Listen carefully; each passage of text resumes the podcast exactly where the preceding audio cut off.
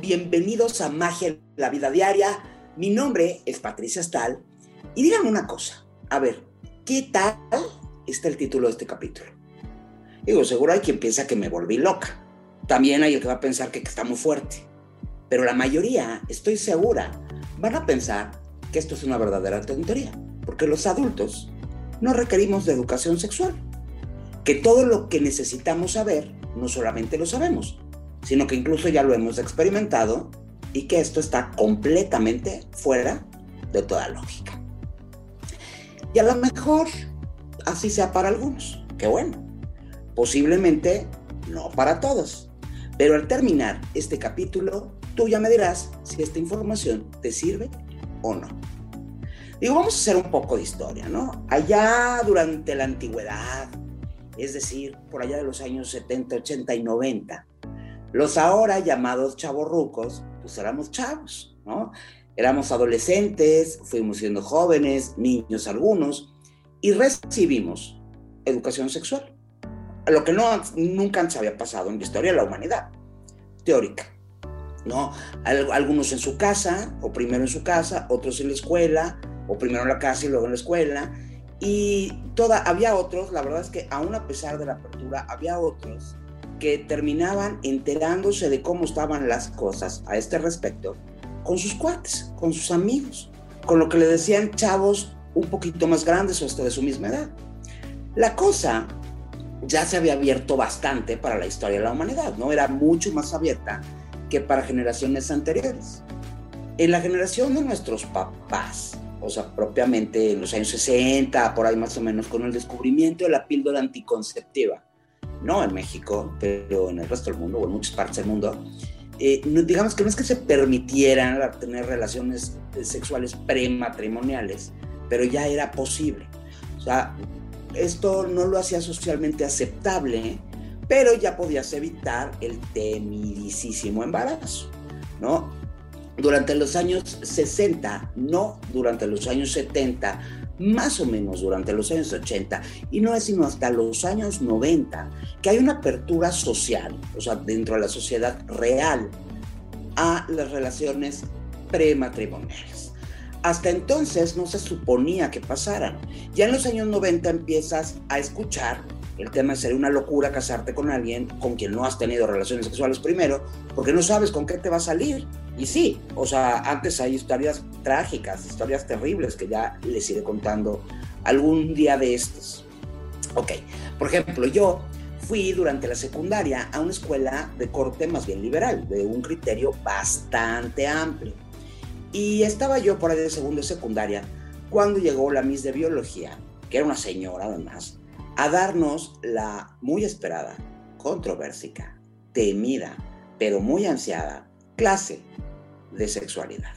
Iba a hablar de sexualidad y lo primero que hizo fue sacar un condón y mientras lo abría para enseñarnos cómo era y cómo se iba a poner y todo, nos dice, no obstante que esto era un colegio mixto, ¿eh? ojo, pero nos dijo así, niñas, si van a ser malas, sean precavidas. Una excelente idea. Digo, la vez que nos estaba enseñando que había maneras de cuidarte, que había maneras de evitar prácticamente este, pues un embarazo, una enfermedad, una cosa así, lo que hasta ahora nadie nos había dicho, ¿no? De alguna manera nos estaba dando como una especie de permiso. Más de una, seguramente, y más de uno también, han de haber agradecido el comentario, que seguramente les ha de haber sido muy útil en su momento. Pero ojo, ¿eh? Ojo como lo dijo. Niñas, si van a ser malas, si van a ser malas, sean precavidas. O sea, la pregunta es malas. Sobre todo para las mujeres, ¿eh? O sea, ojo, no dijo niños si van a ser malos, dijo niñas. Entonces, para, todavía estoy hablando de 1984, más o menos 85. En ese momento, para las mujeres el tener sexo era considerado así, malo. Te convertía en una niña que se portaba mal, ¿no? Todos los hombres del mundo te iban a ver mal, ya no se iban a querer casar contigo.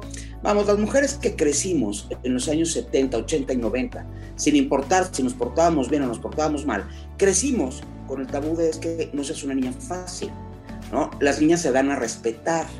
Este tema de, híjole, o sea, suena fuertísimo y completamente fuera de época, pero el hombre es fuego, la mujer es topa, y la estopa tiene la obligación de parar al fuego, convertirse en extinguidor y apagarlo, o cómo, porque así funcionaba, ¿no? Este, entonces, si tú querías que la sociedad, y en, y en particular los hombres, te tomaran en serio, tenías que portarte bien, tenías que cerrarte completamente a la sexualidad. Por portarse bien entendíamos evadir y evitar todo tipo de sexualidad. Los señores, los que fueron chavos en los 70, 80 y 90, al revés de alguna, de alguna manera, y aunque la información formal, por llamarla de alguna manera, estaba indicada también a la precaución, crecieron no solo con la información de las clases de educación sexual de la escuela, ni con las que les dieron sus papás, sino que encima contaban con películas pornográficas, además de las pláticas con cuates, ¿no? Y estas películas pornográficas tienen un boom en este momento. Era muy común oírlos hablar de una y de otra, ¿no? Las niñas no las veíamos, pero sí oíamos hablar de Calígula y de Emanuel, y los hombres o los chavos en aquel momento estaban prácticamente obligados a ejercer los conocimientos adquiridos en estas películas en algún lado. Obviamente, obviamente fueron pocos, muy pocos los que sí lo lograron, pero quisieran o no, ellos tenían que ejercer esta sexualidad de una manera casi, pues, mm, híjole, no sé ni cómo llamarla, ¿no? Para ellos el amor no tenía nada que ver con la sexualidad. La sexualidad tenía que ver con la hombría, con la seguridad, era un descuido hasta con el autoestima. Ahora, imaginémonos el cuadro completo. Los hombres andaban inquietos tratando de encontrar mujeres que, como se decía en aquellos tiempos, que aflojaran, ¿no? que prestaran, y que se prestaran a tener relaciones sexuales con ellos y prácticas de diferentes tipos. Las mujeres, por su parte, tenían que, tenían la obligación de evitarlo y evadirlo a toda costa. Para las mujeres, la sexualidad tenía que ver con amor, ¿no? Esta eh, está la importante prueba de amor. Y los hombres procuraban no querer, no enamorarse de una mujer con la que tenían relaciones sexuales, porque para casarse y enamorarse querían una mujer casta y pura, de esas que no hacían estas cosas y que sí se podían tomar en serio, ¿no? Entonces, wow, ¿no? Todo esto Mientras el instinto de hombres y mujeres, adolescentes y jóvenes, así en plena hormona, se desarrollaba entre el miedo de atreverse y el miedo a no portarse como se suponía que se portaran y que era la manera correcta. Sin tener idea de qué, lo que esto quería decir. O sea, era pórtate bien, no, pórtate bien, sí. Era una revolución. Además, ¿con quién se suponía que los hombres se relacionaran si las mujeres tenían casi la obligación de decir que no? Pues cada quien, digo, hubo las muchas que dijeron que sí, también no pasó nada, pero eh, eh, eh, a lo que estoy hablando es de la parte emocional, ¿no? De cada individuo. Cada quien vivió su sexualidad, como la vivió, de acuerdo a sus instintos, de acuerdo a su educación, de pronto a su propio código moral, pero con ideas y tabús muy propios de la época. Y todo esto nos pasó a los chavos rucos, ¿no? La típica, ¿no? Era que un hombre y una mujer tenían un encuentro sexual. Y luego la vergüenza se apoderaba de ellos y se encontraban a las dos semanas, ¿no? En, el Magic en el News y ya no se volvían a saludar. O sea, wow, imagínate tú que habías tenido un encuentro tan íntimo, tan cercano con alguien y luego lo veías y, te hacías que no, el que mejor ya no la vi o no lo vi. Bueno, los hombres, ellos les contaban a todo el mundo, ¿qué crees? No ahí mismo, donde no habían saludado a la chava. Es que el otro día y le hice y le decía, ellas, las mujeres, le contaban solo a sus mejores amigas y a veces ni a sus mejores amigas. Las relaciones sexuales con el novio, o sea, ya pensando en tener un noviazgo largo, estable, eran un poco más comunes hacia los 80 y 90. Ellos empiezan a dar desde los años 60, pero empiezan a hacerse ya comunes en México entre los 80 y los 90, pero siguen siendo escondidas. O sea, una cosa es que sí las tengamos, pero no le decimos a nadie, porque se suponía que nadie debía saber. O sea, al final esto estaba considerado como algo malo, como algo escabroso, como algo que no debe ser. Era común, pero a escondidas, secretito, no digas nada. Las mujeres tenían obligación de ser discretas. Imposible ser creativa hablando sexualmente, ¿no? La verdad es que la, posibilidad que te catalogaran de zorra, de golfa, de, piruja, bueno, era altísima. Los hombres, al contrario, debían ser muy machos, debían de ser muy atrevidos, muy intrépidos sexualmente, tratar, tratar de hacer cosas dignas de la pornografía más absoluta, pero con mujeres que no les importaban, con mujeres con las que no tenían un vínculo emocional o afectivo, porque con la novia no daban rienda suelta a sus bajos instintos. Oye, ¿cómo crees? Las respetaban, ¿no? Esto es que yo a mi novia la respeto. Y luego, con ese novio o con otro, con esa novia o con otra, se casan con una serie de compromisos que, adquieres al casarte. Y uno más, que es el que nos ocupa hoy, es de pronto tienen el compromiso, la, la obligación del placer sexual. ¡Órale! Hasta ahora, las mujeres respetables, a las que no se le podían antojar cosas locas, y los hombres que las respetaban, y además ahora las respetan más porque ya iban a ser las madres de sus hijos. Imagínate, es un concepto que en México nos encanta. Y ellas, muchas de ellas, no tenían ni idea de lo que realmente les gustaba, porque no lo habían probado jamás, porque no sabían ni de qué se trataba. Y ellos, muchos de ellos, las respetan. Y aquí es donde la cosa empieza a poner complicadísima. La moralidad es el límite de la sexualidad. Y ahora debiendo respetar, porque respetamos a nuestro esposo, a nuestra esposa, también debemos, tenemos la obligación del placer sexual. Entonces vamos a ponernos de acuerdo, ¿no? Y esta obligación del placer sexual, ¿con quién es? ¿Con quién la tengo? ¿La tengo conmigo o la tengo con mi pareja? Y la verdad es que debo hacer disfrutar al otro o a la otra o debo disfrutar yo.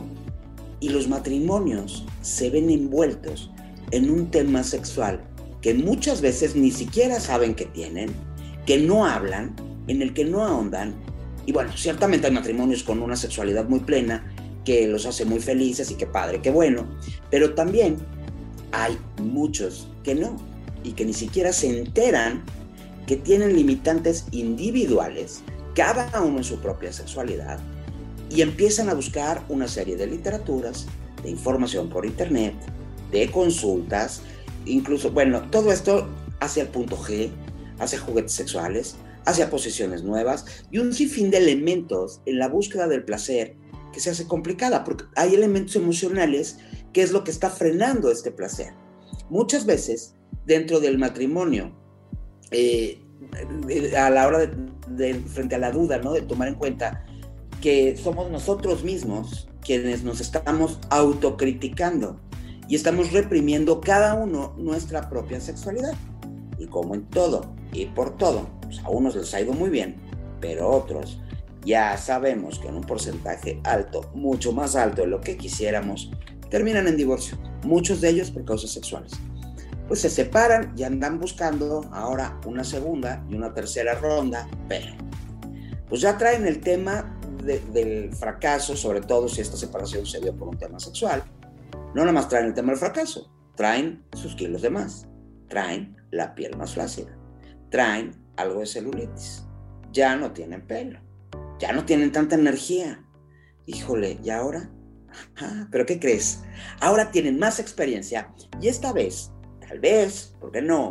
Porque no siempre pasa con mucha claridad, pero ya lo sé. Sé que me gusta y que no me gusta. Por lo menos ya tengo mucho más idea que la primera vez.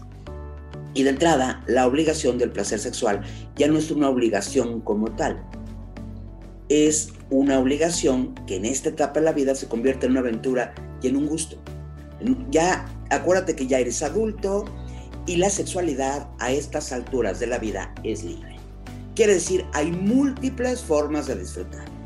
Y las ideas de ser una niña fácil o no, la sensación de estar haciendo mal, ya debe haber desaparecido. Y si no ha desaparecido, hay que hacerla desaparecer.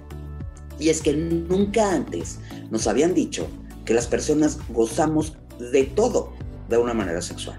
O sea, a estas alturas de la vida, un buen helado, comer rico, un vino, la música, un buen masaje, todo está relacionado un poco con la sexualidad y con los placeres que encontramos de manera sexual, lo cual hace, lo cual hace el concepto muchísimo más integral. Y ya, obviamente a estas alturas, lo que piensen los demás no importa. Ya se vale, ya puedo, ya quiero, y en realidad, cuando alguien critica a otro por su sexualidad a estas alturas del partido, pues debería preguntarse si no es algo que está inhibiendo o que le molesta de sí mismo. o algo que nos recuerda lo que fuimos o algo que nos gustaría ser. O también puede ser que la actitud y las tendencias de la otra persona le estén resultando un ataque a su narcisismo, ¿no? En el sentido de que todo aquello que se parece a él lo siente como una agresión, como una crítica a su forma de ser. Y aquí entra esta parte en la que somos tan libres y libres de hacer lo que nos dé la gana. En realidad podemos vivir la sexualidad ahora sí ya como queramos y como nos parece bien, hombres y mujeres. El tema es que, los que, es que lo que nos parece bien y que no, pues hay que, tiene, tiene que ver con probar tantas novedades como encontremos o como queramos. Pero sí hay algunas cosas que hay que cuidar, ¿no? Una de las preguntas así que me hace más la gente, que me hace favor de escucharme, sé qué onda con el sexo casual. O sea, ¿está bien o está mal? Echarse la costón. ¿no? Lo acabo de conocer, nos echamos unos drinks, se nos antojó. Bueno, si tú tomas todas las medidas de seguridad y de salubridad necesarias, porque la cosa no está fácil en este momento, está tan bien o tan mal como a ti te parezca. Es una elección personal.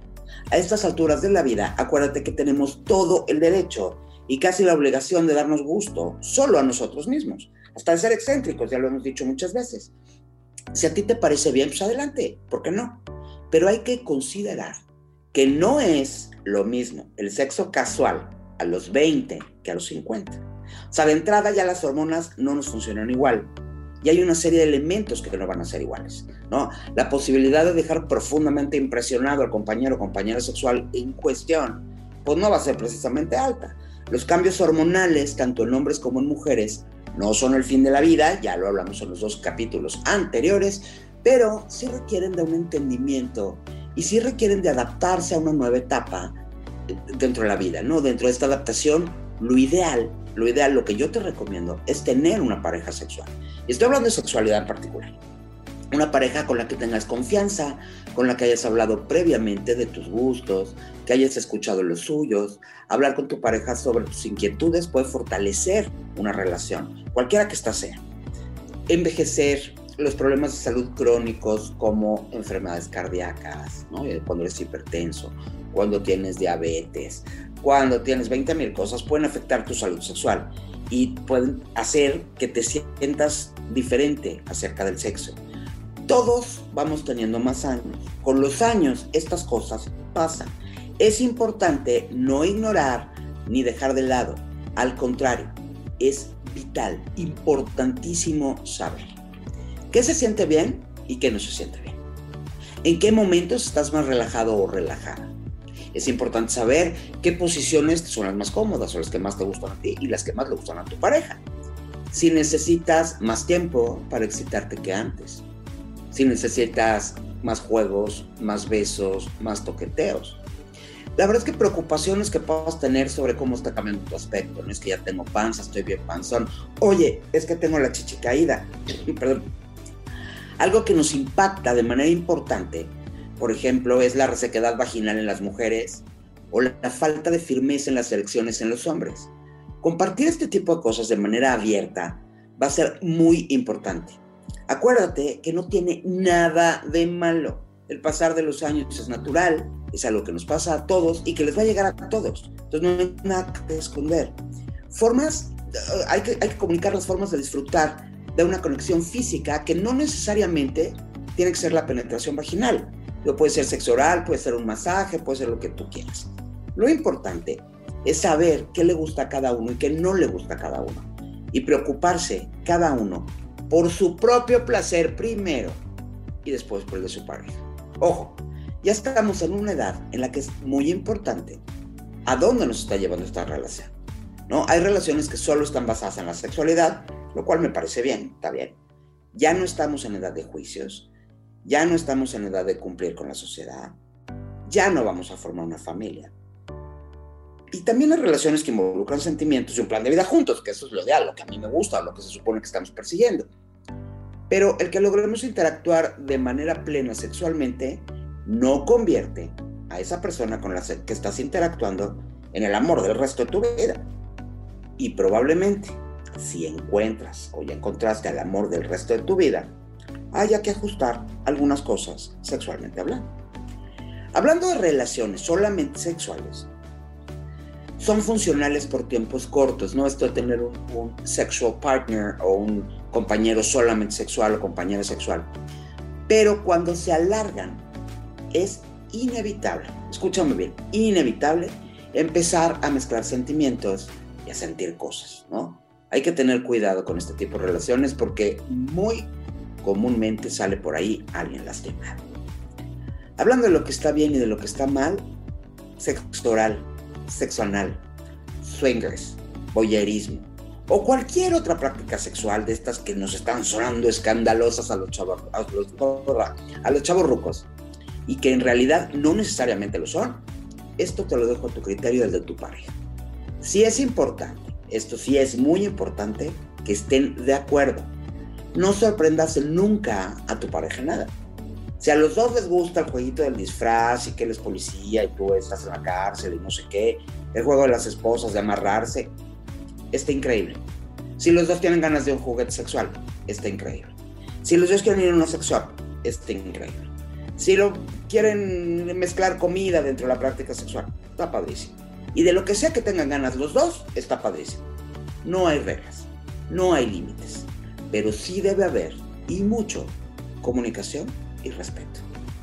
Si tomamos en cuenta nuestras limitaciones, cada quien las suyas, habrá quien esté en condiciones físicas de hacer todas las posturas del Kama Sutra, pero la mayoría no, ¿eh? En muchos casos, se trata de una pareja nueva, se trata de una pareja a la que acabo de conocer, con la que estoy iniciando una relación. Entonces es importante que antes de un encuentro, de ese primer encuentro sexual, haya una plática o varias. Saber y dejar saber con qué te vas a encontrar, cuáles son las preferencias del otro. La comunicación en la vida y en las relaciones de los chavorrucos, la verdad es que es vital, es necesario. Y puede ser la diferencia de un gran entendimiento sexual con esta nueva pareja o, de, o en esta nueva relación que estás por iniciar. Tomemos en cuenta que la sexualidad inicia con una caricia, con un, hoy me encanta cómo huele, con ganas de besar, con ganas de tocar y después una cosquilla en la entrepierna. Digo, no queremos ni es buena idea forzar absolutamente nada. Si no lo siento, no lo siento. Si no me gusta cómo huele, no importa que sea el candidato o la candidata. Y no es porque huela mal, ¿eh? o sea, todos tenemos esta química. Entonces, sigamos buscando y ya luego me contarás si esta información te fue útil o no te fue útil. Mientras tanto, si estás buscando, busca feliz. Si encontraste, espero que hayas encontrado muy feliz, porque el único objetivo de la vida es ser feliz. Esto se llama magia la vida diaria.